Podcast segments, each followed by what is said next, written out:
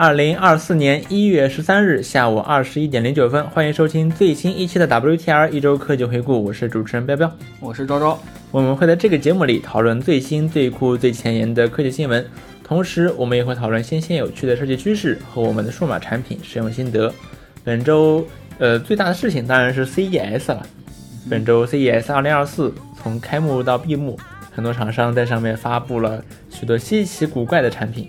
尤其是今年是 AI 年嘛，所以说有大量的产品，甚至像什么自行车，像什么水槽什么的，都会借助这个 AI 的这个概念去做所谓的 AI 产品。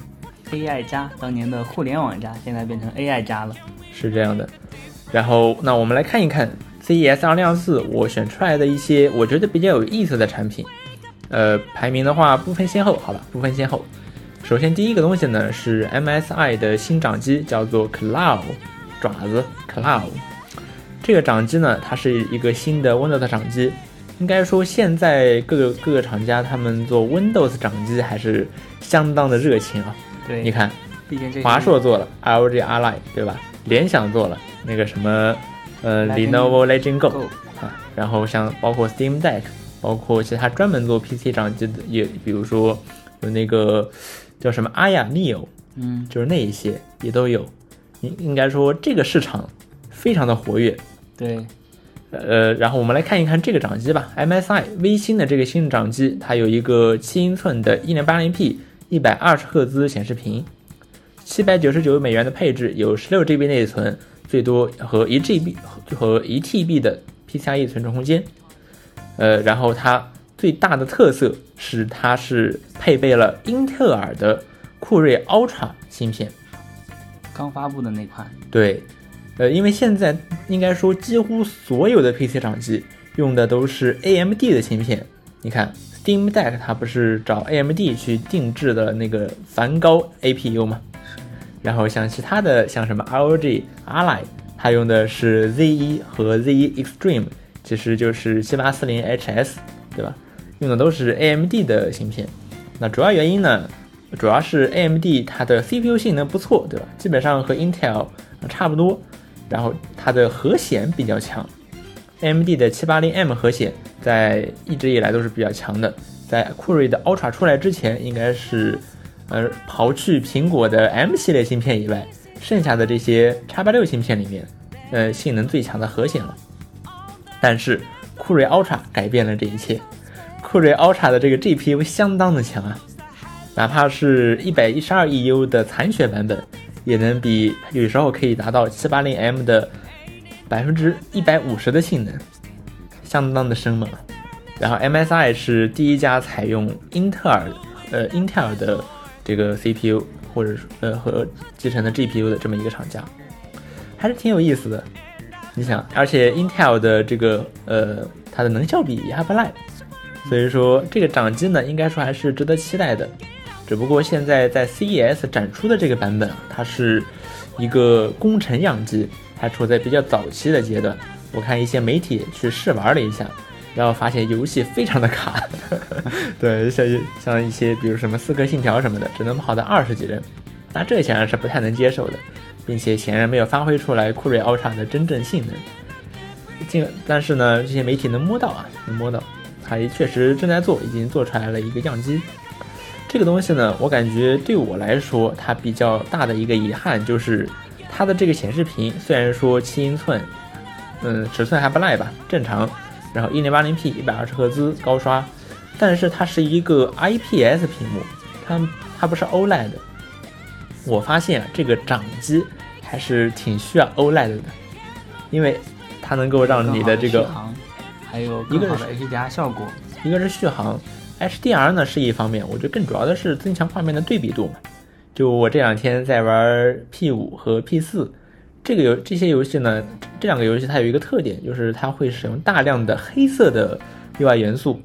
然后如果你用 OLED 的话，那这个对比度就会高很多，看起来会很舒服。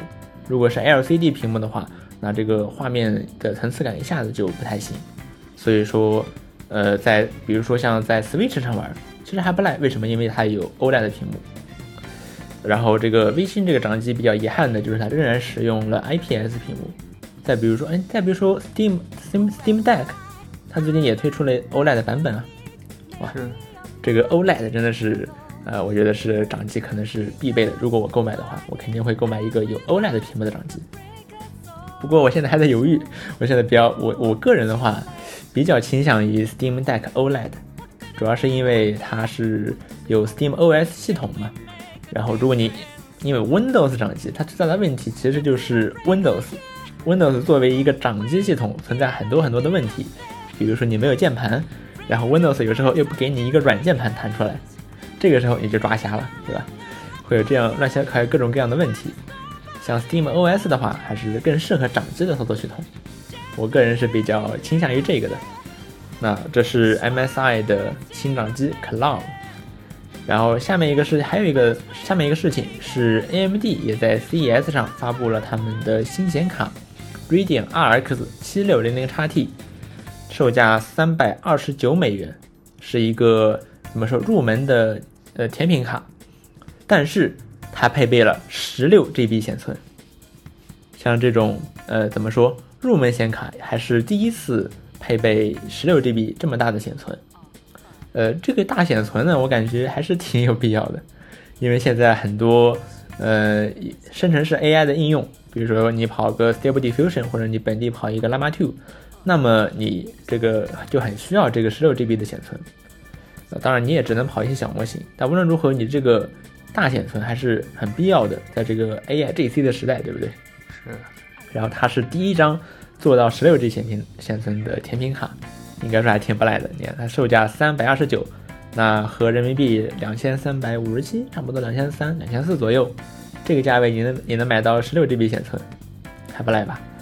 哎，我记得之前那个什么三零六零中运版的三零六零，之所以大家还比较喜欢，就是因为它虽然性能差，但是它有十二 GB 显存，那这个有十六 GB 呢，虽然是 AMD 的芯片就是了，嗯。然后英伟达也在 CES 2024上发布了新显卡，是4070 Super，售价699美元，和4080 Super，售价999美元。其中4070 Super，英伟达说它的性能已经超越了3090，然后4080 Super，那自然和你想的一样，在性能是介于4080和4090之间。不过，呃，我觉得，尤其是在国内啊，因为国内不是有一个。没有四零九零嘛，国内是变成了四零九零 D，然后四零九零 D 又比四零九零低百分之十的性能，那这么里外里，当然了，四零九零 D 还是比四零八零强，四零八零 Super 强，但是呢，我感觉好像这是一个更值的选择。但是四零八零 Super 的问题就是它只有十六 GB 显存，它也只有十六 GB 显存，那跑一些生成式 AI 的任务呢，当然可以跑，但是可能会比较费力。还是还是有明显的界限的。对，四零九零的二十四 GB 也说不上够用就是了。哦，说起来这个，但是你只能你消费金只能买到这么这个程度的显存了。哎，说起来这个，今天我看到了一个贼离谱的截图，一个照片，就是有人改改出来了一张九十六 GB 显存的三零九零。啊？对，可以自己改的。当然这得修改驱动，然后你得重新焊芯片什么的。但是它改出来了九十六 GB 的显存。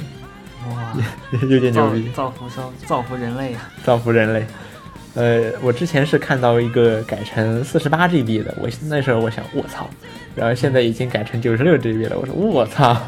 哇，对，这个确实很很牛啊！对，英伟达不给我们自己造，自己造对吧？自己动手丰衣足食。你得说英伟达这个显存给的那可比 AMD 抠门多了。你看人家 AMD。对吧？入门级显卡都有十六 GB 显存了。当然，AMD 这方面倒也不是什么完美的。它过，你看，如果你溯及过往的话，那它其实也有类似的很多这种情况了。只不过这一次它做的确实不错，值得点赞。显卡的这个起步显存都，应，应该挺长时间了吧？都比 NVIDIA 高。是这样的，是这样的。这个竞争点，一个竞争点。是的。而且 AMD 的显卡现在也可以跑很多深度学习应用，就比如说通在 Windows 上，你可以通过微软的那个什么 DX，嗯 DX，呃就是它有微软做了一个库，它可以使用 DirectX 来跑 PyTorch 的 CUDA 应用，这样任何显卡，包括 AMD 和英特尔的核显，都可以跑呃这个 CUDA 加速的应用。M 芯片可以吗？呃，当然也是可以的理论，上也是，当然也是，当然是可以的。呃，不对，不，当然不行，当然不行，它是 Direct X 啊，M 芯片怎么可能跑哦 Direct X？、它又不是 Vulkan，对吧？呃，微软是搞了这么一个东西，只不过那个项目呢，比较大的问题就是它支持的 Pure Touch 版本并没有特别新。像我之前在 Pure Touch 最新版本是1.18的时候，我去看它的版本才支持到1.11还是1.13，呃，还是比较老的。好，然后下面一个事情是 WiFi 7的标准正式发布了。我看 Linux 和一些呃 Linux 测试了一下，然后 WiFi 7设备的实际的上传下载速度可以达到三千兆每秒，三千兆，三千 megabit per second，三千。这现在 WiFi 六的话，我用下来感觉一千兆不到啊，差不多能最多能跑到六百到八百兆。如果是 WiFi 六 E 的话，可以跑到一千六，然后 WiFi 七可以跑到三千，非常的夸张，我觉得利好 VR。然后 WiFi 七呢也是支持六 G 赫兹频段，和 WiFi 六 E 一样，不过这就让我比较担心国内的 WiFi 七设备了，因为国内众所周知是不能使用这个六 G 赫兹频段的。但是这当然六 G 赫兹频段本身其实也有一些问题，就是因为它的频率呢比五 G 赫兹还要高，这这就导致它的信号衰减比五 G 赫兹 WiFi 还要更严重。所以说，可能你隔一道墙或上个厕所，你的 WiFi 六 G 赫兹连不上了。所以为了解决这个问题，WiFi 七它实际上还带来了另外一个改进，就是它现在可以把 2.4G、5G 和 6G 赫兹的信号给统一在一起，然后设备呢，你只要连着一个 WiFi，那么它就可以根据呃你的设备的离路由器的信号质量来选择最快的那一条。这听上去和现在已有的这个什么 2.4G 和 5G 赫兹双频合一听起来有点像，只不过但是呃 WiFi 七的这个是 WiFi 联盟他们的标准，官方做的，对，那些是路由器厂商自己加的功能呃我不是特别了解了。啊。然后 WiFi 七设备现在其实还挺多的，因为现在这些厂商啊，他们支持 WiFi 七非常的积极，所以在 WiFi 七的标准正式发布之前，实际上已经有草案了，所以厂商们已经根据草案制造了相应的设备。现在标准正式发布之后，只需要一个 OTA 更新，这些设备就可以支持 WiFi 七了。就比如说八阵二，比如说骁龙八阵二和八阵三，他们都是支持 WiFi 七的。所以这么个情况，WiFi 七已经可以用了，并且许许多包括一些比较新的笔记本电脑也已经支持 WiFi 七了，嗯好快呀，WiFi 六都还没有普及。是这样的。怎么说呢？这感觉这毕竟无可奈何嘛，你得去买新设备嘛。那就是有大部分人其实你用你让他去用个 WiFi 四，对吧？对吧？其实也不见得用得出来区别了。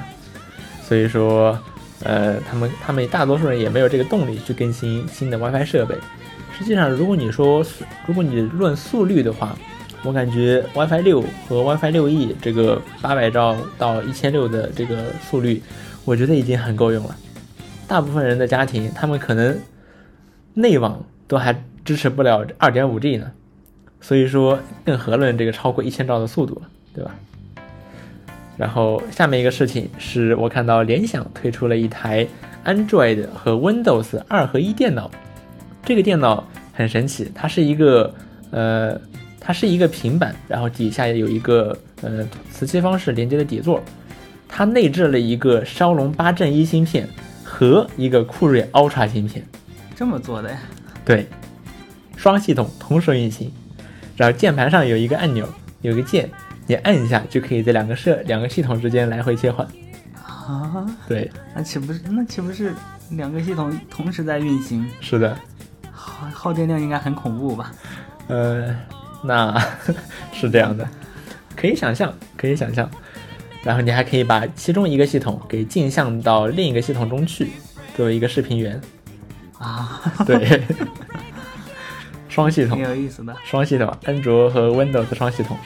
嗯，然后双系统嗯，小米之前也做过，小米平板好像是小米平板二吧，因但为它当时用的是嗯那个英伟达的芯片，然后它就可以支持，它既可以装安卓，也可以装 Windows，但是，呃，但是它只能够，就是你两个系统不能同时运行，你必须关，你必须重启来选择你要运行的是哪个系统。对，这才是正常的逻辑嘛。你重启，重新去选择你需要的系统，对吧？嗯，这个是去去重新引导。之前定义的双系统的意思都是这个意思，重新引导。联想这个是真正的真正的同时运同时运行的双系统一台，机器上运行两个系，同时运行两个系统，对我是头一次见。太神奇了。对，这个想法它还可以，它呃这个电脑它还分成底座和平板两个部分，平板的部分可以单独拎出来。这个概念有点像是之前微软做的 Surface Book，就不是 Surface Laptop，是 Surface Book。那，Surface Book 也是，就是它底座里面集成了一个独显，然后你插平板插上去就可以使用独显，拿下来就是一个平板，拿下来就是一个 Surface。诶，那它的底座有集成什么吗？它的底座的话，我看好像是集，主要是集成了键盘、触摸板，还有电池什么的。哦，实际上，微软的 Surface Book 销量并不好，因为这个东西，呃，微软的 Surface Book 呢，它是想要同时做笔电和平板，但是两个都没做好。作为笔电，它续航很差，呃，作为笔电，它又大又重，并且性能也不是很好。呃，然后作为一个平板，它的续航特别的短，不到两个小时的续航，嗯，也很难拿它当一个真正的平板用，而且很重。我不敢想象，我不敢想象那个 Surface Book，呃，那个，呃，那个那个是 Surface Studio 吧，就是有独立显卡的那个。Surface Book 已经停掉的产品线哦，呃，不是，Surface Studio 是那个台式，是那个一体机的，不是 Studio，对啊，是哦，那应该就是那个 Surface Book。对，并且它的这个我不敢想象它它会有多难用，因为我现在就在用这个双显卡的机器，一个核显，一个独一个英伟达的独显。它我我不需要来回，我不需要拆，它就已经够折磨我的了。那它现在还来回来回来回拔插，对拔插又是它的另外一个大的痛点，非常痛。对 Windows 来说，这个这个因为这个问题太大了。因为如果你的软件有一些软件它运行在 N 卡上，它就不允许把它拔出来。哦，你看，因为它的平板的部分只有极显，所以说你要拔出来的话就必须，对你得，好像我我可以转移的。嗯，我记得是他说得要退出所那些使用 N 卡的软件，然后才可以拔出来，并且这个弹出的过程呢 也很缓慢，你得等个呃七八秒才能它才能弹出来。对，嗯，我我不敢想象这听起来这么优雅，拔上拔出来是平板，插上去是高性能笔电，我不敢想象这能这该有多难用。是的，所以说这是一个微软已经停掉了的产品线。我还是很期待它如果能出一个第三代，多有意思啊！这个这个东这个设备。Windows 还还在努力。然后联想它还推出了 ThinkPad 系列的一大堆更新机型，其中有一款笔电成功吸引到了我的注意，它的名字非常长，我给大家念一下：Lenovo ThinkBook 十四正六加 i。它是我我之所以注意到它，是因为我发现它是可能是世界上第一个使用复数命名的啊，命名的笔记本电脑。复数就是实数、虚数、复数的那个复数，一个实数和一个虚数写在一起就是一个复数。它是第一个命名，它第一个编号在复平面上的笔记本电脑，我觉得还是挺有意思的。你看六加 i 嘛，对吧？六加 i。然后三星在 CES 上还发布了一个 Micro LED 的透明显示屏，Micro LED。这个透明显示屏相比其他的现有的已经有的这些透明显示屏，最大的特点就是特别透，它的透明度明显要提升了。呃，然后其实世界上不只是三星啊，呃，LG 也在 CES 上发布了他们的 OLED 的透明显电视机，然后它的那个透明的效果呢就不如三星这个。但是啊，但是三星这个呢，基本上只是给大家看一看。作为一个概念产品存在，而 LG 的那个呢是真的准备量产的，这就是区别，对吧？Micro LED 的这个透明效果确实非常棒，我看它展示的一些使用场景，就比如说在鱼缸装在鱼缸的侧面，然后在鱼缸上显示一些鱼，爱国养鱼，啊，呃，非常的有意思。这个东西呢，它的使用场景可能主要是一些，比如说商超，或者你是一个高想要彰显自己高大上身份的公司，你摆一个这玩意儿，后面再摆一个你的产品，哇，这炫酷到爆！客户看直连连高潮。哈哈哈！哈华硕也在 CS 上发布了他们新的嗯、怪异笔电。这个笔电呢，它有两块两块屏幕。之前的华硕已经做了很多双屏的电脑，有的是那个折叠屏的，所谓的折叠屏笔电，一块屏幕你可以折成、折起来，跟手机的折叠屏是一个道理。但是那个呢，价格非常贵，三千美元起，并且呢，折叠屏的话，它也会有寿命问题，然后也会有折痕的问题，然后呃所以说呃，并没有获得广泛的这个接受。后来呢，华硕推出了一个更切实际的版本，它是一个普通的笔电，但是在键盘区域呢，它把这个触控板往，它把这个键盘往下移，在这个像这几面什么 C 面就是键盘这一面啊，它的上半部分给做了半块的显示屏，然后是这么一个形态。然后这一次呢，它更进一步，是这个这个什么 B 面是一个显示屏，然后 C 面呢也是一个完整尺寸的显示屏，真正的双屏。至于键盘和触摸板，它是一个，呃，它是可以，比如说你放把键盘触摸板的这一块儿，你给放到 C 面上，它就变成了一个普通笔电的样子。你拿下来，它就通过蓝牙连接，然后变成一个双屏的笔电。哎，这不是之前联想发过的那个，感觉逻辑一样，对，但是联想那个呢是折叠屏的实现。不是折叠屏，它也是双屏，上面一个屏，下面一个屏，然后两个合起来就是一个普通的笔电。但是你，但是它它有个套子，它的套子就是，呃，可以帮助你随时带着键盘的意思。啊、然后它的键盘也可以取下来，再放到屏幕上，下半部分变成触控板，上半部分是你的实体键盘，嗯，也可以用虚拟键盘，感觉逻辑是一样的。确实，华硕他们还说，想就是这个这个键盘呢，当你放在 C 面上的时候，它是通过触点物理连接的；拿下来的时候是通过蓝牙连接的。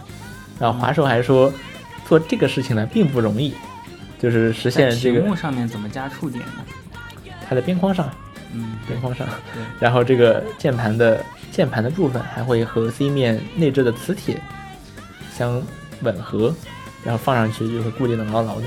对，这么一个东西那个也是，磁铁固定，但我不知道它是不是触点连接。嗯，就这个东西看着很有意思。你想，这个东西现在是一千五百美元起，尽管呢还是比较贵，但是已经比三千美元要便宜很多了，并且你如果带着它，对吧？你去开会的时候一坐，咣当两个显示器，而且它有另一种一看就不打算听讲听开会的人讲话。它它其实也可以当成一个开会神器。你把它的另一种场景，就是把另一面给折下来，形成一个拱形啊，他们管这个叫帐篷模式。帐篷，名字可以。嗯，嗯，这样就这样就可以让客户和你看到一样的画面了。是这样的。这么一个双屏笔记本，得说华硕还是，呃，怎么说，挺挺挺能整这样的活的。现在笔电市场基本上很难看到像这样的创新设计我觉得了。阻止这些厂商进行各种各样创新的最大问题是 Windows。确实，确实，这个感觉还好，两个屏幕大小一样，那 Windows 把它当成呃一个新的屏就可以了。那像之前的那种搞一个副屏，搞一个小长条形的屏，我也不敢想象 Windows 会把它变得有多难用。华硕之前还搞过一个活儿，他把触摸板的部分做成了一个屏幕，触摸屏。哦，我联想也搞过一个骚操作，在屏幕的右半部分加一个手机大小的屏幕。键盘吧，在键盘的右边。对，就是 C 面的右右侧加一个手机大小的屏幕。啊我不敢想象和 Windows 结合起来该有多难用。是这样的。怎么说？微软说我必拖后腿。好，那么以上就是关于 CES 的新闻了。但是还有一个厂商，他尽管没有出现在 CES 上，但是却是 CES 上最靓的仔，它就是苹果。但是 CES 上处处都传着它的传闻。对，它就是苹果 Vision Pro。Vision Pro 现在终于有明确的发售日期了，在一月，它会在一月十九号，呃，太平洋时间下午五点，呃，一月二十九号，十九号，十九号，对的，对着的啊，行，一月十九号下午太太平洋时间下午五点开始预售，北京时间的话，相当于是一月二十号的上午九点，然后它将会在二月二日正式开售，正式开售在美国和加拿大，好像是，呃，好像没有加拿大，没有加拿大，它苹果会说会有第一批国家，第一批其他的国家，包括加拿大、中国和其他的一些国家。会也会很快就会有 Vision Pro 发售，晚些时候发售。对，非常的期待，非常的期待。国行定价的话，我可我估计应该会是，比如说三万四千九百九十九之类的。嗯，Vision Pro 呢，它我们对它知道的还是非常的少。目前有尝试过它的人，其实已经有一些了，但是呢，授权于保密协议，他们也不能说这个实际体验怎么样。所以我们现在去看 Vision Pro 相关的资料，仍然只有，呃，发售的，就是它发布会的时候那那一些网红、那一些媒体他们体验的那些。所以说，期待期待。但是除此之外呢，苹果还发布了一个新的预告片，对，新的宣传片，它是把各种各样的影视作品里面人物戴上眼镜这一段给剪到了一起，都是一些，比如说《飞屋环游记》，比如说像《海绵宝宝》。比如说，啊，等很很很很多很多吧。对，对，它这个呢，我觉得还是很有苹果风格的。我觉得这个东西它其实就是致敬初代 iPhone 的宣传片。嗯，他想他想要再次改变世界。对，所以复刻了一下初代 iPhone 的宣传片。初代 iPhone 的宣传片就是各式各样的人，包括也包括有动画里面，他们拿起电话，然后说一声 Hello，一个简单的动作，然后在 Vision Pro 里面就是简单的带上我们的头衔。然后一个新的时代就开启了。对，我觉得它的这个使用各种各样的动画和影视作品里面的人物，还有一个隐喻，就是你带上这个东西之后，你就会进入一段全新的冒险，你会有一段新的旅程。在影视作品里面是这样的，然后这就能，嗯，从某种程度上就能够体现出苹果它一直很想传递的一个 magical 的体验。苹果很喜欢用 magical 这个词，嗯，对吧？你看它的鼠标都叫什么 magic mouse、magic trackpad 等等，它很喜欢这个词，呃，所以说我觉得有有这一层的隐喻吧。对。然后除此之外，我也想跟大家分享一下最近观察到的一个 Vision OS 的一个做法，就是在 Vision OS 里面，如果窗口和被真实物体遮挡了会怎么样？因为因为 Vision OS 里面它的窗口。是放在真实世界里面的，那势必就会有这种情况：真实世界里的物体会理应与遮挡这个呃虚拟的这个窗口。那么 Vision OS 是怎么处理的呢？我其实我一开始我以为它可能会，比如说作用它会把这个物体给抠出来，然后放在窗口的前面，但实际上并不是这样，它是会让窗口的那一小块变得有一些半透明。这样呢，然后但是呢，窗口仍然会是显示在这个物体的上方。当然了，这样一来，我想可能你的大脑会好接受一些。像 Meta 的 Quest 三，当发生这样遮挡关系的时候，那 Quest 三的做法就是它没有做任何事情，窗口就这么直接显示在真实内容的上面。这就会导致你，呃，你的猴子大脑 在过去十万年里都没有见过的场景，就是一个理应遮挡的时候，它没有遮挡。你的猴子大脑就会觉得非常的晕，然后，然后像这样产生一点透明呢，应该可以让这个大脑会好接受一些，并且也不会真的让窗口的内容被后面的被一些物体挡着。我觉得算是一种比较好的处理方案。另一方面来讲，你的抠图的能力呢，可能也没有那么好，因为现在，比如说，呃，你用 iPad 或者 iPhone 去放那些 AR 场景。它也是可以有一定的遮挡效果的，但是得说啊，它的这个遮挡关系的处理并没有很好，并且它的，比如说物体如果有移动，那我们就会发现它计算遮挡关系的这个帧率啊也没有很高，可能也就一帧一秒内也就计算几次而已，所以会有比较明显的错位，所以可能是处于一一方面是属于这个因为这个呃是技术所限，另一方面是为了能够显示完整的内容。所以说 VisionOS 并没有真的让真实的世界的物体能够去遮挡虚拟的这些窗口。但是手应该是个例外，手它会很好的抠出来，然后放在虚拟物体的上方。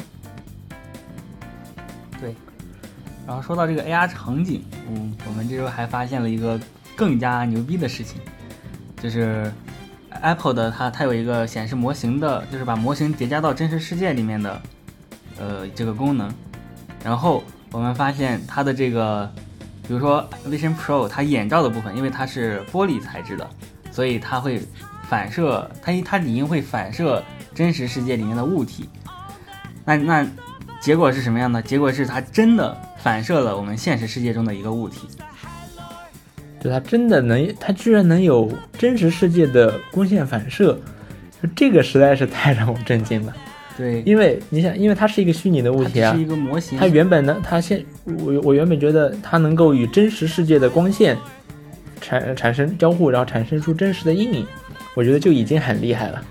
结果没有想到，它甚至能够处理反射。它本身的材质，根据不同的材质，然后反射真实世界。我觉得这也是 Vision Pro，它它它它它做的，这这也是为 Vision Pro 铺路的一个准备吧。嗯，Vision Pro 里面肯定能看到大量这种反射真实物体，让你分不清虚拟与现实的这种地方。嗯，应该说这个真实感藏在细节里。对，真实藏在细节里。然后下面一个东西呢，也是一个关于 Apple 的小新闻。Apple 现在正在支付 iPhone 电池门的和解金，还记得吗？iPhone 的电池门，就是有人发现自己的 iPhone 6s 的性能越用越差，手机越来越慢，然后认为是苹果刻意在减慢它手机的速度，让大家都让让大家都去买新 iPhone 什么的。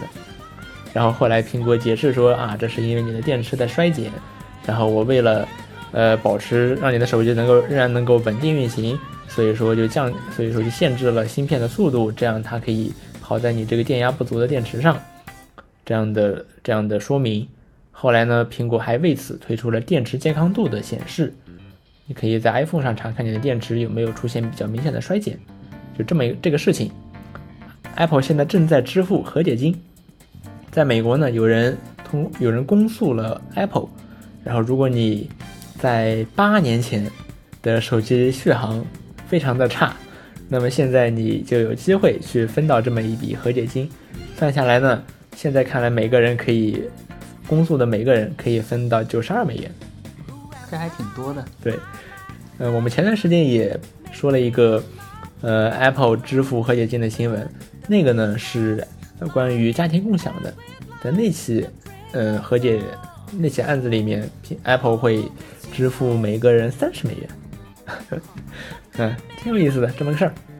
好，下面一条新闻是 Apple Music Classical 古典乐将会在一月二十四号上线国区，它之前只能用美区账号来来来听古典乐，嗯，挺好的。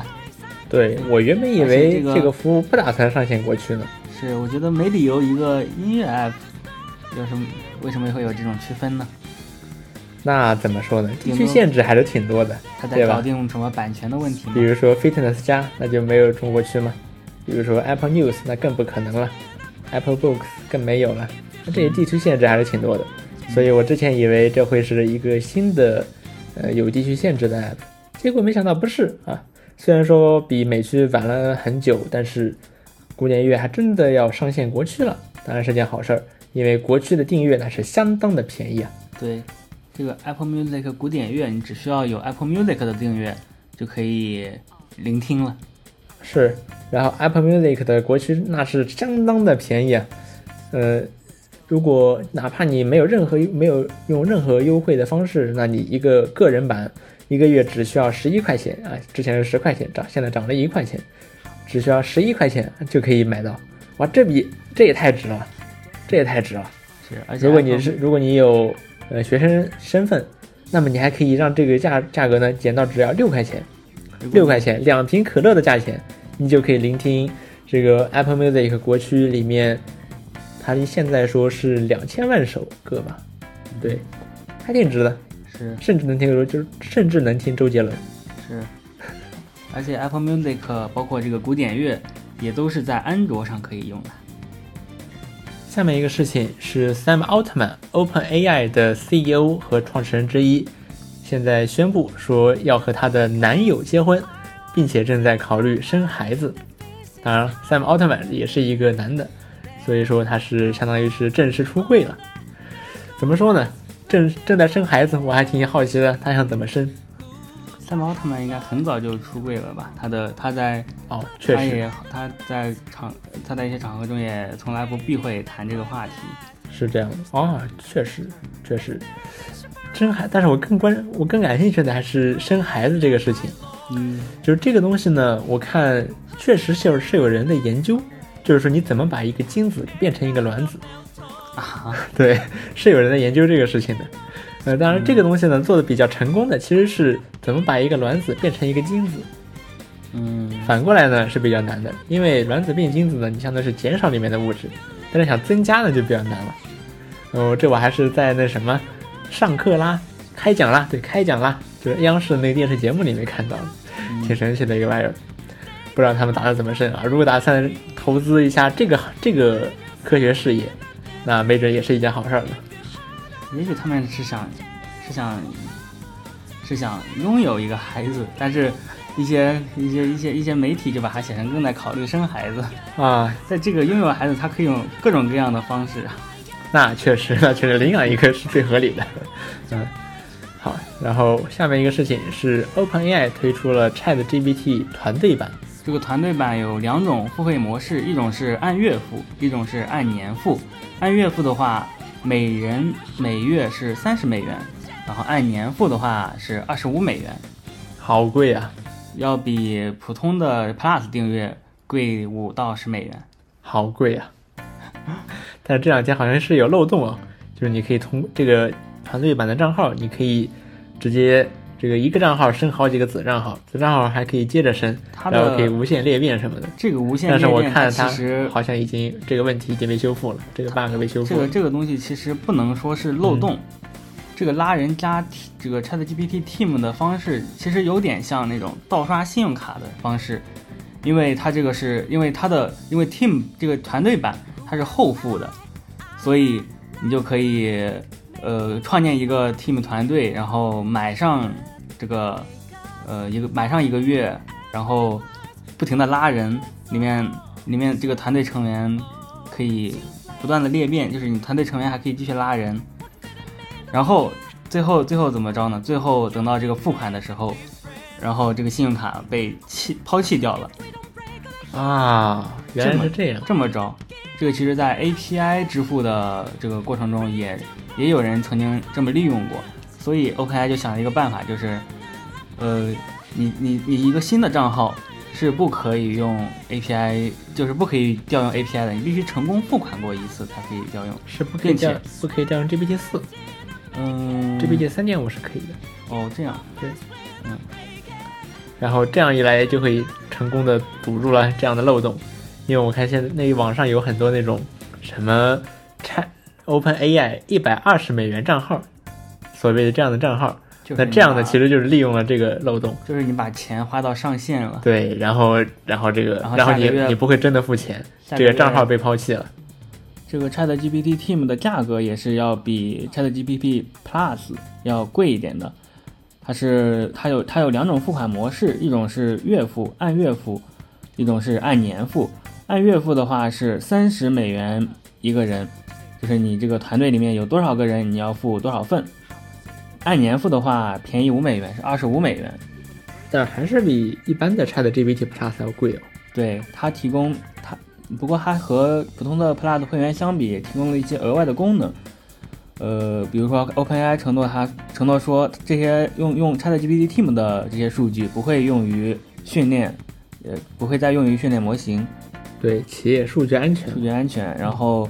它的访问上限也更高，呃，普通的 Plus 会员是四十条每三个小时，然后这个上限提到了一百条，哇，这提的还挺多的，对，翻倍也还多一点。然后还有一个管理员控制台，呃呃，这个管理员控制台应该是可以控制，比如说，呃，那些这些用户的可以可以看到这些用户的用量，然后还可以控制另一个就是 GPT S，里面你你可以创建一个只属于你们这个团队的一个 GPT，然后通过管理通过这个控制台可以分发给他们。对我看好像还可以在公司内部就是分享你的对话什么的。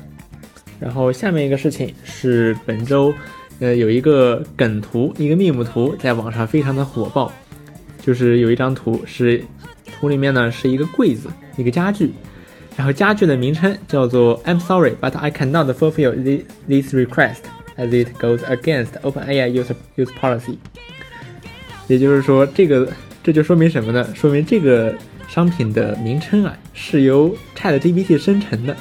然后生成的时候呢，ChatGPT 说我不能生成这个内容，于是这个商品的名称就叫做对不起，我不能完成您的请求，因为它违背了 OpenAI 的这个使用准则。然后如果你去网上真的去搜说这个呃 goes against OpenAI use policy，就是违背 OpenAI 使用准则这句话的时候，你就会发现，原来我们的互联网已经正在悄然间被 ChatGPT 占领。因为比如说，比如说啊，在亚马逊上搜。你能找到大量的商品，甚至有的还是挺贵的商品啊，比如接近两千美元的商品，都会是这种说对不起，我我不能完成你的请求，因为我这违背了呃 OpenAI 的使用准则，名字叫这个，呃，非常的 amazing，就是这些商家都在用 ChatGPT 来生成生生成这个商品的名称，实际上还不只是商品的名称，商品的描述也是非常的搞笑，比如说有一个帐篷。他说：“这个帐篷可以保护你的数据安全，然后可以 可以保护你的在线身份不被窃取。”巴拉巴拉巴拉，他在这么说，呃，非常的搞笑。如果你去推特上搜，那就更有意思了。你就会发现，原来原来很多那些呃炒加密货币的美女，她们原来都如此的有如此高的道德标准。他们都不能够违背 OpenAI 的使用准则，OpenAI 给他给他们设定的道德准则，能发现很多这样的账号。呃，怎么说呢？这足以体现出马斯克对 Twitter 的这个机器人治理还是卓有成效的，也就是基本上没治理。但是呢，呃，但是这些账号我看都是有一半都是买了这个 Blue 账号的，就这些机器人账号或者水军账号。他们特别喜欢买这个 Blue 会员，所以说我最近还修改了一个呃 Twitter Blue 插件，让它可以自动屏蔽这些呃 Blue 会员，准确的说，让它屏蔽说中文或者越南语的 Twitter 账号，这样我的 Twitter 就能清静一点，自动把他们拉黑掉。只能说马斯克接管 Twitter 之后啊，这些 Twitter 上的这些诈骗犯、这些乱七八糟的营销号、这些水军机器人，明显增多了。哇，真的离谱！只能说把所有的审核团队都开掉，还是有那么一点点副作用的。然后下面一个事情是，ChatGPT 即将推出包年订阅，和之前我们提到的那个 Team 这还挺类似的。对，这个也是包年订阅，它每个月平均下来的话，只需要十六点六六美元，原价是二十美元。老实说，还是挺贵的，还是挺贵的。这个是年付。如果它能够，如果它能够优惠到，比如说每个月十美元，那我觉得可能还吸引有吸引力一些。它这个便宜的并没有特别多，我觉得还是太贵了，太贵了。但不如用川普 Chat，按量付费，对吧？老实说，我也不用不用那么多，对吧？我用不了那么多。像这个每三小时四十条的这个上限，其实我也很少达到，更别说一百条了。所以说，嗯。便宜了一些，但是还是很贵。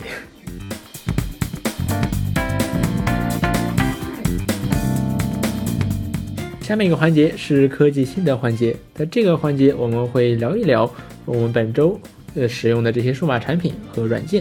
那这一周呢，我们想聊一聊 Arc for Windows。那首先来说一说什么是 Arc。Arc 是我在 macOS 上已经使用了很长一段时间的一个浏览器，它非常的好用。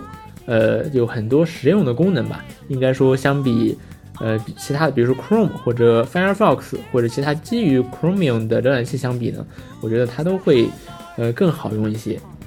它最大的特色就是，比如说它有一个呃很，它有一个它独特的侧边栏，然后可以快速切换不同的 space，相当于是不同的用户配置。然后隔离你的不同分类的标签页，比如说你生活标签页分一类，工作标签页分一类，什么娱乐标签页分一类，然后可以快速切换。呃，它还有其他的一些独特功能。呃，总之呢，我用起来还是很用起来还是很高兴的。事实上，我不是不是我不是唯一对它感到高兴的。呃，有很多人都希望能够使用 Arc 浏览器，只不过一直以来有一个问题，就是 Arc 浏览器它只在 macOS 平台提供。虽然说做的非常好吧，但是我们可我们要知道，这个百分之七十以上的用户都是在使用 Windows 的，所以说一直以来大家都在催说 Arc 能不能做一个 Windows 版本。那现在终于来了，Arc for Windows 现在处于抢先内测阶段，真的是非常早期的内测阶段。呃，我和昭昭荣幸的成为了 Arc 的前一千多名使用者，Arc for Windows 的前一千多名使用者。然后下载到了 Arc，然后成功用了一段时间。现在 Arc for Windows 的各种功能其实做的还很少，我感觉它只有还缺失 macOS 版本百分之八十以上的功能，并且 bug 也非常的多。毕竟是非常早期的版本吧，应该说是第一个版本。但是尽管如此啊，昭昭仍然打算去把 Arc 浏览器当做主力浏览器来使用一段时间。呃，我的话，我是觉得实在是不堪忍受，还是接着用我的火狐浏览器，再等一段时间。那赵赵，你为什么会，呃，想试这么不完善的 Arc for Windows 的，嗯，版本呢？主要是因为我想远离现在的 Edge 还有 Chrome。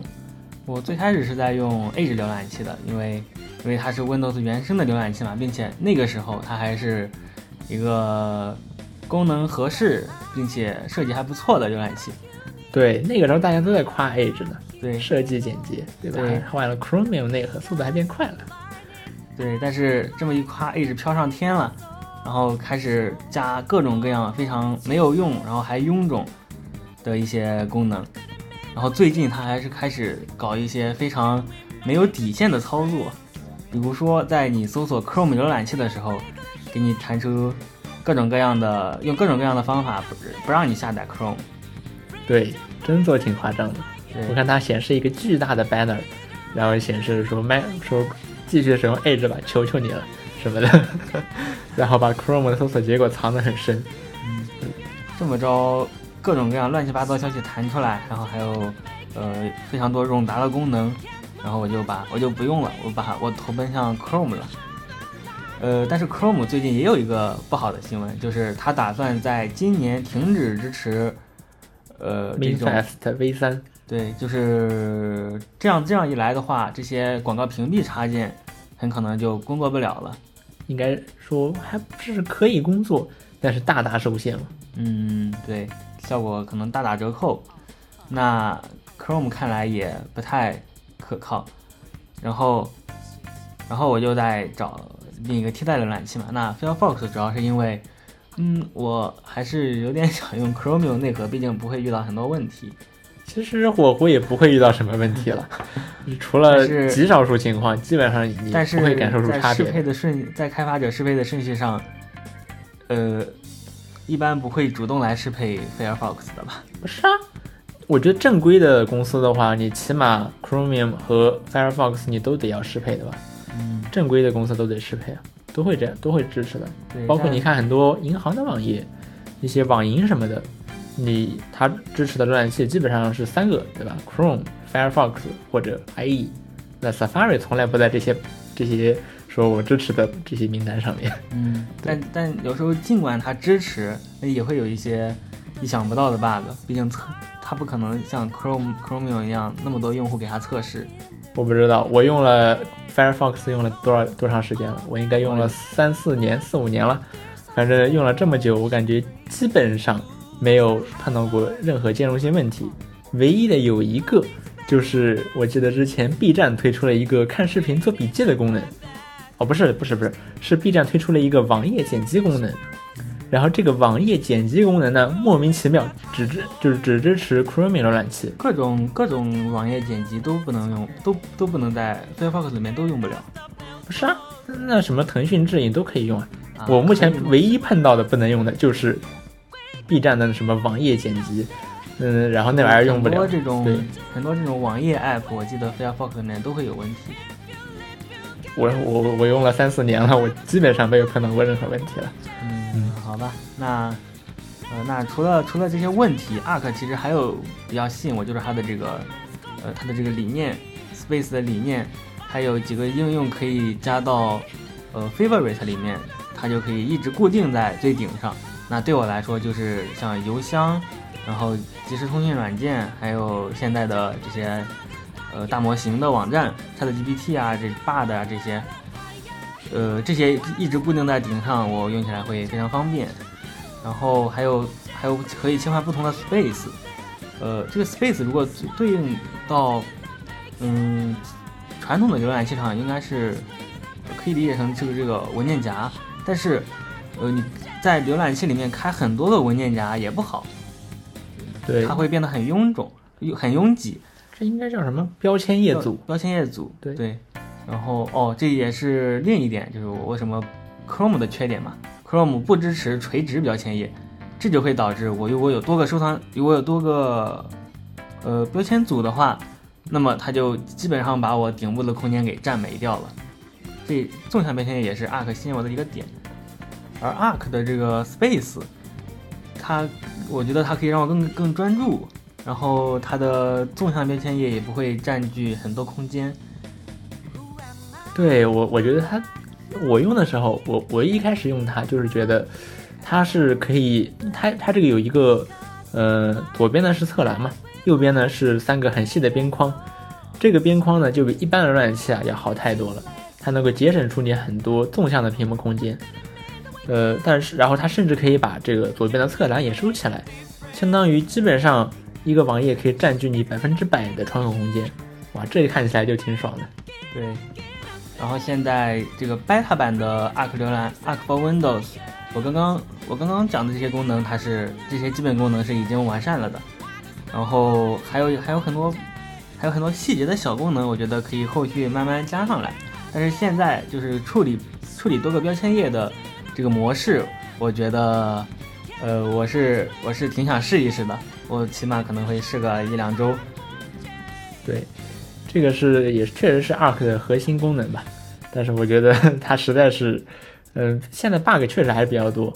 对，当然了，它这个毕竟是第一个版本，人家明确说了嘛，所以说也不能抱怨说 bug 多怎么着，呃对，，还可以提交 bug，帮他们帮他们提 bug，对，给他们反馈。嗯，那现在现在主要我遇到了三个不能忍受的 bug，就是有点影响使用，很影响使用体验的。要要不是它这个 space space 的这个概念啊，我我觉得我就我应该肯定就用我都不会用了。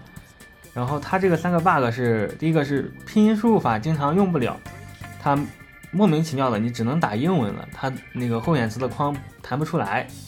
然后第二个问题是它占用非常高，呃，和 Chrome 和 Chrome 相比的话，我觉得一个比较明显的就是，呃，这个 Arc 浏览器，它在运行的时候，我的电脑风扇呼呼的转，转的非常猛，而且内存占用也非常高，我感觉，就我把我的我把我呃这个侧边栏配置好之后，大概会占这个内存占用也有个将近两个 G，哇哦，有点恐怖，这比 Chrome 还吃更多的内存。但是内存的话，其实无所谓，主要是 CPU 它占用高，那我的风扇就开始转起来了。嗯，确实我只是看个网页，风扇转起来，这个体验说不上好。是这样的。呃，另外一个也很难受的就是它确实很这个这个特性非常的 beta，就是你把它设成默认默默认浏览器之后，是没有办法从其他 app 里面打开链接的。就比如说你点开一篇微信公众号文章，之前可能用 Chrome 打开，用 Edge 打开，呃，它就正常弹出来。但是这个现阶段的 Arc 浏览器不行，它弹不出来，哦，这肯这应该是个 bug。嗯，那 bug 可太多了。对，所以我 嗯现在默认浏览器还是 Chrome，但是我主力用 Arc。嗯，就 Arc for Windows 它比较特别的一点就是它的开发语言用的是 Swift，就 Swift 是苹果的语言 Swift，如果你去开发 macOS 或者 iOS、iPadOS、watchOS 等等这些苹果的平台的时候，你会用 Swift。然后这个 Swift 语言呢，本身倒是开源的，然后它也有 Windows 的版本，但是呢，这个 Swift for Windows 那确实是非常的，呃，bare bone，就是它只有说你这个语言和它最基础的那些 Foundation 运行库，你它有 Windows 版本，其他一切都没有。你想用一些第三方的库，你想用 Swift UI，那这想都别想。所以说，Arc 他们 Arc 团队他们想要在 Windows 上用 Swift 做开发，他们就不得不自己去想办法搞定。比如说，怎么用，怎么把 Swift 给集成进 Visual Studio 里面，怎么呃在 Swift 里面呃建立和 WinUI 三的这么一个 Bridge 等等吧。他们甚至把这些工作也都开源开源了。呃，就这个还是很了不起的一件事情，在 Swift 在 Windows 上用 Swift 做开发。那你可能会问，那么干嘛这么想不开呢？为什么非得用 Swift 呢？Arc 团队的解释是，他们希望能够尽量和 macOS 的版本使用同一套代码库，这样一来，他们在迭代新功能的时候就不需要做重复开发，并且 C 加加的程序的话写起来也也会比较复杂，还会经常出现各种内存泄漏的 bug。那要用 Swift 的话，它是一个内存安全的语言，所以说不会有这些问题。呃，所以他们选择了一条艰难的道路，用 Swift 来写 Windows 程序。那如果从这个标准来看的话，新 Arc for Windows 目前的状态，我觉得还是非常了不起的。对，没有，我觉得运功能基本上都运行正常。对，它能 work，就是它真的跑起来了。对，也没有什么大的 bug。对，嗯，还是挺了不起的一件事情。只不过现在他们需要做的就是去 debug，然后去把 Mac 版本的那些功能给移植过来。呃，这个我想，这个移植工作虽然说你 Swift 代码可能可以共用啊，但是因为毕竟 Arc 团队并没有把 Swift 的 UI 也给移植过来，所以说你的 UI 层，对吧？你还是得用 WinUI 三去重写，那这个部分还是比较呃比较耗时耗力的。说起来，这个 WinUI 三的层，他们我看了他们的代码，真的是用 Swift 写的，对，这这这看着是非常的魔幻，嗯，好，那么以上就是我们对 Arc for Windows 的使用体验了，那，这期 WTR 就到这里，我是彪彪，我是昭昭，我们下周再见，拜拜，拜拜。